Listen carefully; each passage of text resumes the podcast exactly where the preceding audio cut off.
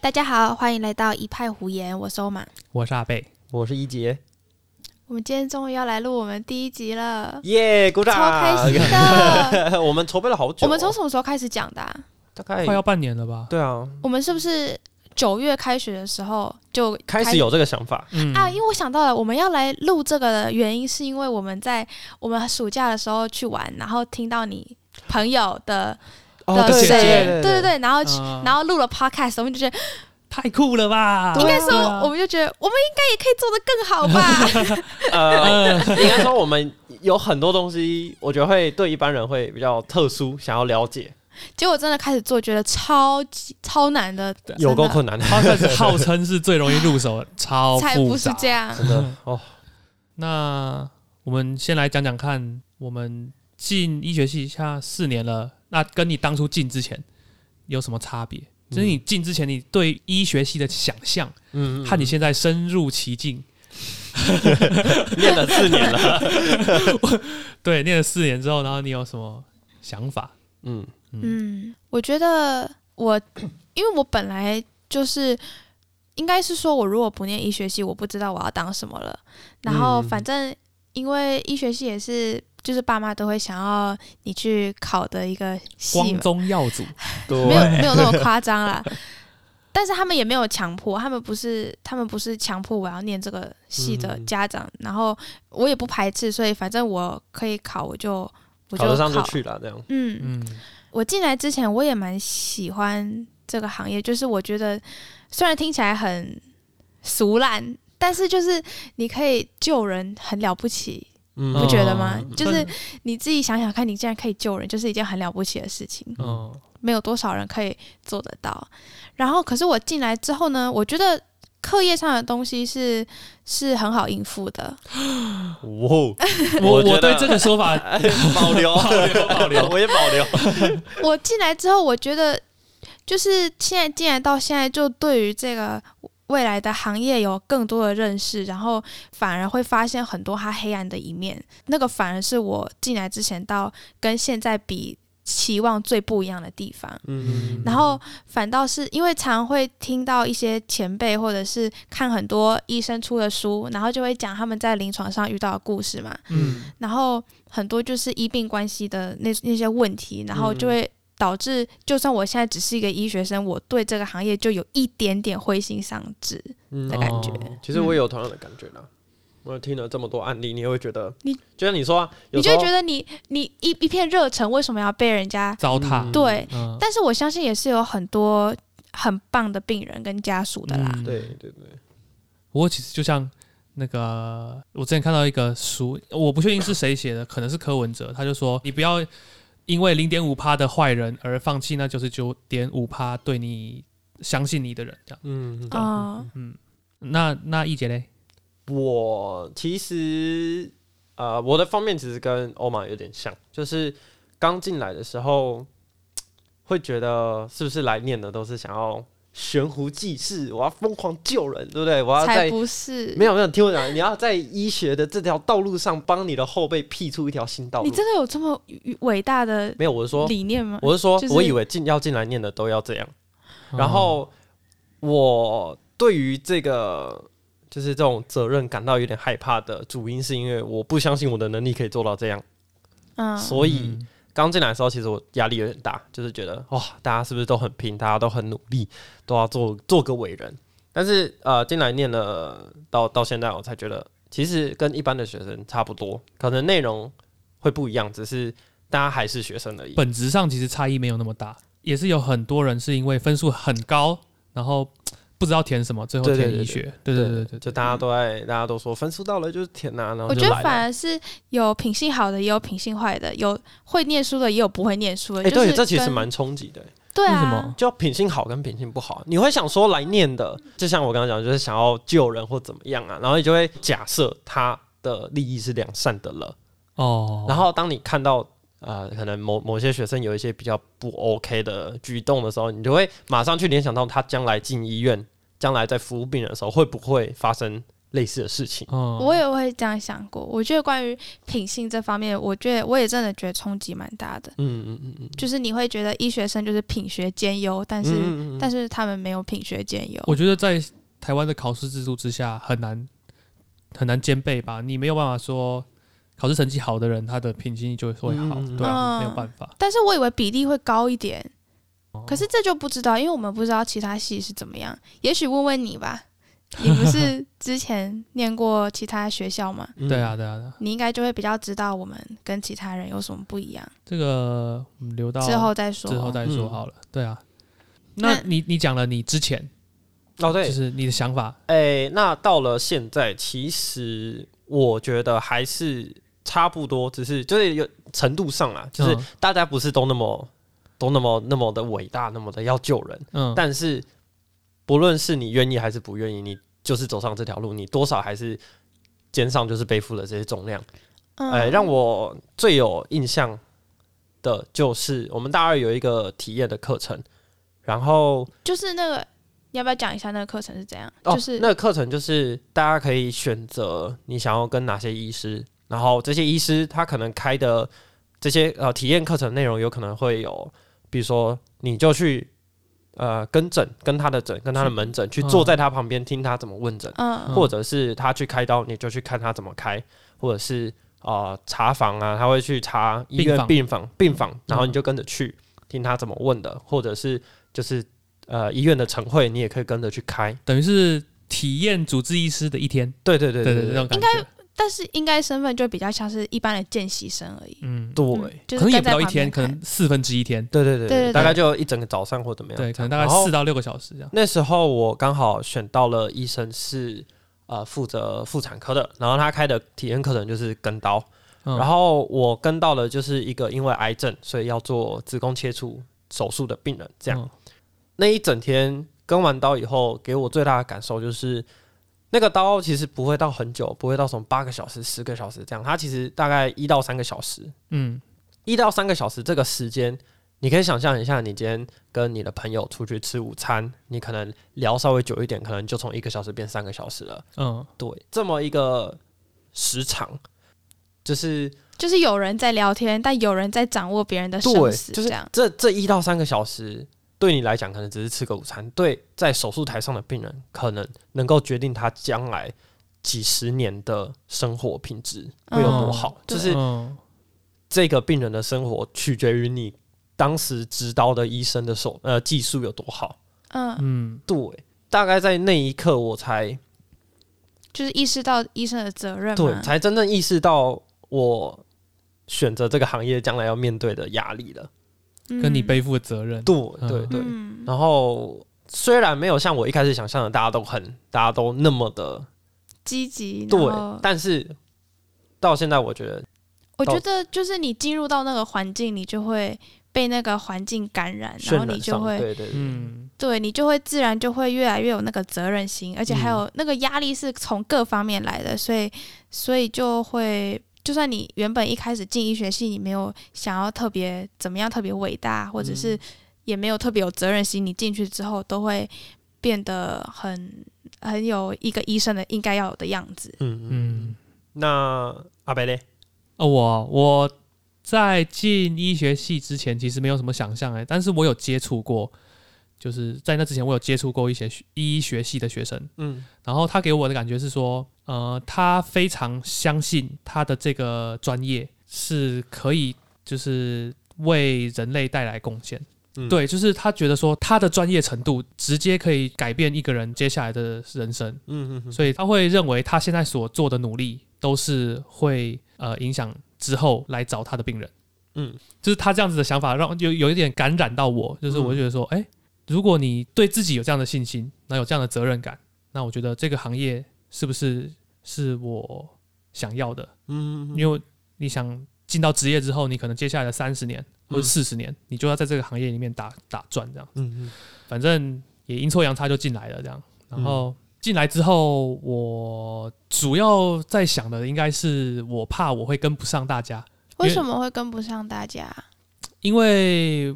是我因为是比较老吗？ 对，我是后来再重考上再重考进来的。嗯然后我一直觉得能够应届，就是高三一毕业就考进医学系的人，一定是非常强，所以我就会一直觉得，呃，我我怕我会跟不上大家。那现在有这个，现在你还觉得你跟不上吗？现在我觉得不至于到跟不上，但是会跟的比较累，那你觉得你跟的比较累的原因是什 么？记忆力很差吧。那觉得是跟年纪有关系 吗？我 觉我得没有要一直呛你老的意思，但是就是有，你就是在呛 我老，你从头到尾就在呛我老。没有，因为很多人很多都是医学系有很多重考的人啊呐、嗯，对，诶对啊，相相较于其他科系，医学对系啊应，该所以是最多重考生的人、嗯嗯嗯的的科系，这样所以你现在觉得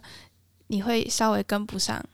好是我的问题，记是不我的起问题，是我的问题，是我 的问题，跟重考没有关系。我我不应该，我不应该拖说重考生下水，是我的问题。我我我我的记忆力就烂。没有啦。 那那你们有没有想过，如果你没有读医学系的话，你会想要走什么行业，或是去读什么科系？我只有在高中的时候，因为我其实都还蛮喜欢打电动的，这样。然后高中的时候，那时候刚好出了呃有某一款某一款电玩，然后我看着那个电玩的场景，我就觉得它非常的，就是怎么有办法把跟现实这么像的这些大自然的美景，然后把它重现在三 D 动画里，对，这个让我非常着迷，所以我其实一开始非常想要去走电玩设计类的职业。那欧马嘞，你刚刚有说你其实没有想要特别做什么东西。那假设现在你假设现在政府规定医学系要全部废掉，然后你要重新选一个系，那你会走哪里？ 我可能会去做甜点吧，就不读大学了？因为我喜欢吃甜点啊。那你有这方面的天分吗？没有啊，或者是我不知道，可能找人家一起创业吧。那阿威呢？我哦其实我有想过要去当老师，哦，因为我之前有蛮长一段时间在做家教，嗯，然后也有打算要去教补习班。呃，家里听到我这个想法的时候，其实有叫我去考那个就是教师执照，嗯嗯嗯嗯，嗯，但是后来就是因为没有去修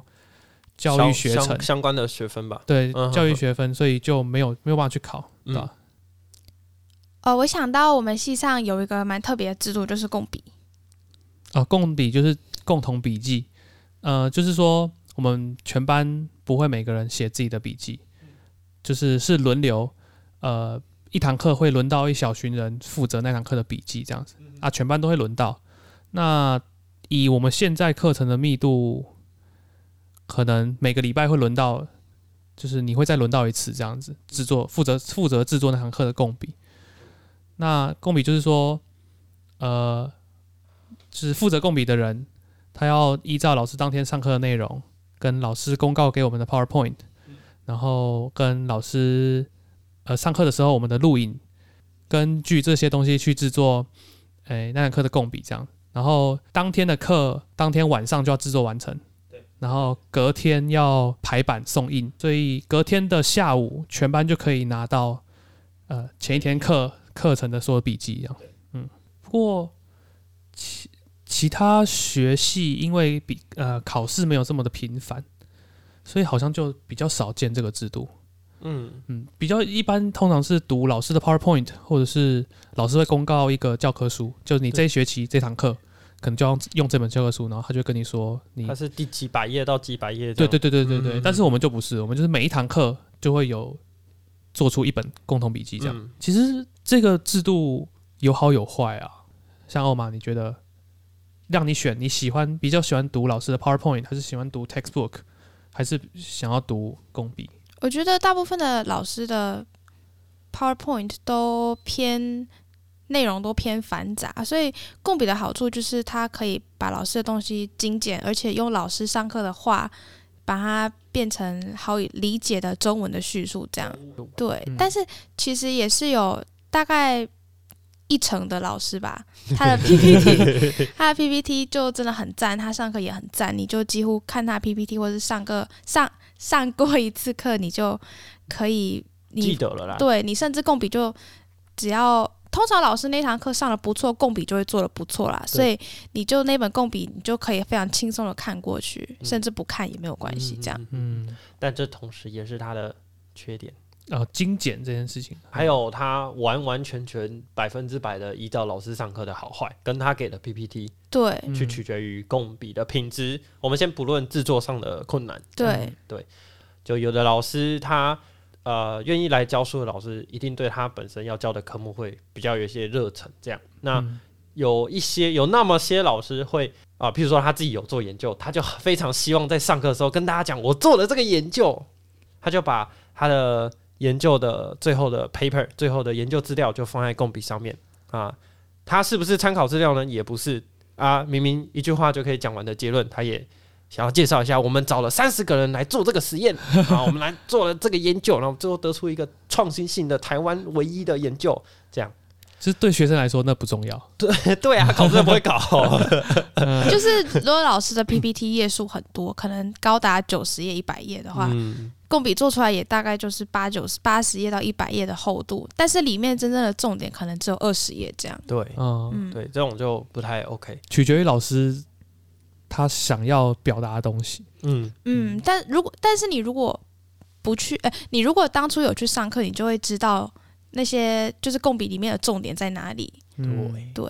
对，对，读 textbook 就不会有这个问题啊，就是嗯 textbook 里面东西就是都是国家考试会考的，嗯嗯，当然，同时它的缺点就是有些 textbook 它啊，毕竟医学这个东西就是一个大海嘛，它很多东西就是还没有研究透彻，很多东西为什么它会生这个病就是不知道嗯啊，textbook 也会就给它写出来，他满栽，他就说他就是啊 no，他就是未知，但是他就写出来了。嗯，就譬如说这个病会产生这个症状，他就写为什么会产生呢？unknown，、啊、 你就不知道你到底要不要记嘛。 对啊，textbook 就会有这个问题啊。嗯，共笔的话，老师可能他阅读完之后，他就会觉得哦，这不是重点，他就直接把它删掉或者是对对，他就会删掉。嗯所以精简同样是优点也是缺点啦。所以我觉得最好的 PPT 是 based on textbook 做出来的，嗯老师整理出来的 PPT 是最棒的。对，我也这么嗯然后不要认再加一大堆拉里拉杂的期刊跟统计数据。啊， 没有错，为真对，的对，好的老师带你上天堂，坏的老师给你一本很厚的共笔。诶，我们大二的共笔制度其实跟大三也不太一样，哦，怎么大说一大二的共笔真的是不堪入目，因为第一个大家都不怎么会写，因为因为刚刚开进始来，对对，刚进来。第二个就是大家其实没有办法 catch 到老师到底想表达什么，嗯就会什么都写，嗯嗯然嗯后，甚至有人就是当成逐字稿，真的在写逐字稿最气。不对，现在还是有人会弄组织稿啊，没错真啊，的还有更扯的，直接丢 Google 翻译，让 Google 听，帮他打。嗯 我听到真的超 直接连修正都不修正就直接上交了。对，啊，哎对，蛮夸张的。就逐字稿，你就会发现有的人负责的内容就会这个啊、这个病产生这个症状啊，是因为啊这个啊那个啊全部都进 去了。你读起来就会发现到底发生什么事了。嗯，但是我们其实共笔也是有审核的制度啦，就是嗯有人会负责去在看，有点像刊物这样这样子，嗯所以我们真正读到的时候是有被修修正过的，嗯嗯，是也不会这么惨啦。，通常是负责修正的同学会很崩溃 没错，什么妖魔鬼怪都有，对， 超好笑的。所以大一大二的共笔跟现在的共笔，其实也差蛮多的。嗯，怎么说啊？其实我没有特别的感受哎、诶，大二的时候也没有像现在这么赶，哦，对时了程慢很多，嗯嗯嗯，所以以之前就算是是大，应该说算是让大家练习怎么做共笔。嗯嗯，真正大三开始才是共笔的疯狂产出期，对，嗯，对大家都是标准共笔生，对真的哦，它的共笔制作机器。虽然共笔有这么多好处，但是我觉得它到现在跟当初创立这个共笔制度已经有一点偏离，然后就会衍生出很多弊端，怎么说？就是。比如说，共笔当初应该是让大家方便复习，就是回家复习老师上课的东西，但是现在就会直接变成让很多同学直接不去上课，因为你只需要读共笔就好 了。没有 错啦，你也敢说？舒服。对，然后如果如果你刚好又刚好又达到品质不好的共笔的话，你就你会，直接需要通灵才知道那堂课到底发生什么事情。而且甚至如果老师不不让我们不让我录们音录影，对，因为我们共笔的产出是需要透过老师上课录影的结果，然后再去制作。所以如果老师不让我们录影的话，我们基本上就没有办法，就是直接针对老师上的那堂课做出共笔，我们可能就必须要参考学长姐的共笔对对，下去对制作，这样就对这是它的缺点吧？嗯还有什么缺点吗？ 讲到录影录音这件事情，老师对麦克风的掌握也很重要。有的老师会把他的麦克风离得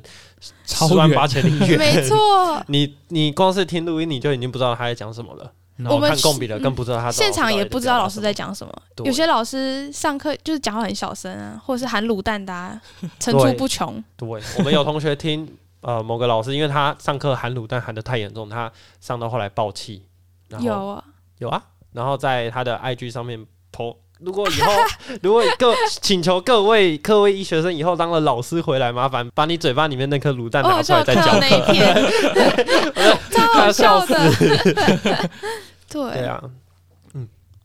其实我听说药学他们也有共笔，然后牙医也有共笔，嗯，但就不知道其他其他就是不知道他们的共笔是就是长什么样子啊，甚至是我们系上跟我们学校跟其他学校的共笔的搞不好差也异长。不一样对啊我就会有一种呃，别人家月亮比较圆的感觉，就会觉 得别人的贡比都做的比较好，我们贡比都是一比较坨美屎。 对我有偷看到某间医学院的贡比，嗯就觉得真的是每一间的贡比都都他们风格都不太一嗯样，像他们就是比较有点像嗯整理过后，就是像条列式的。嗯不是不是直接针对老师上课讲的内容，嗯嗯一字不漏的写，他们就是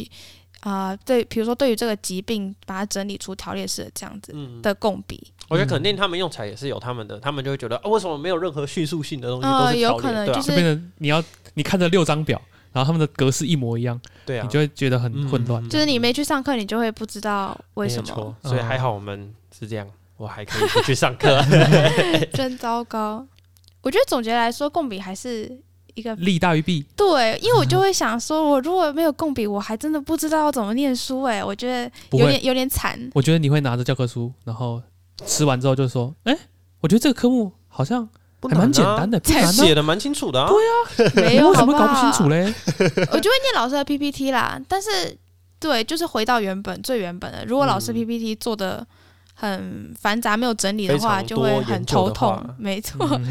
就会很头痛。 对，所以我觉得非常有福气，我们西上有共笔这个制度。好哦，那我们时间也差不多了，我们今天就到这边吧，大家拜拜。拜拜。？”拜拜。拜拜。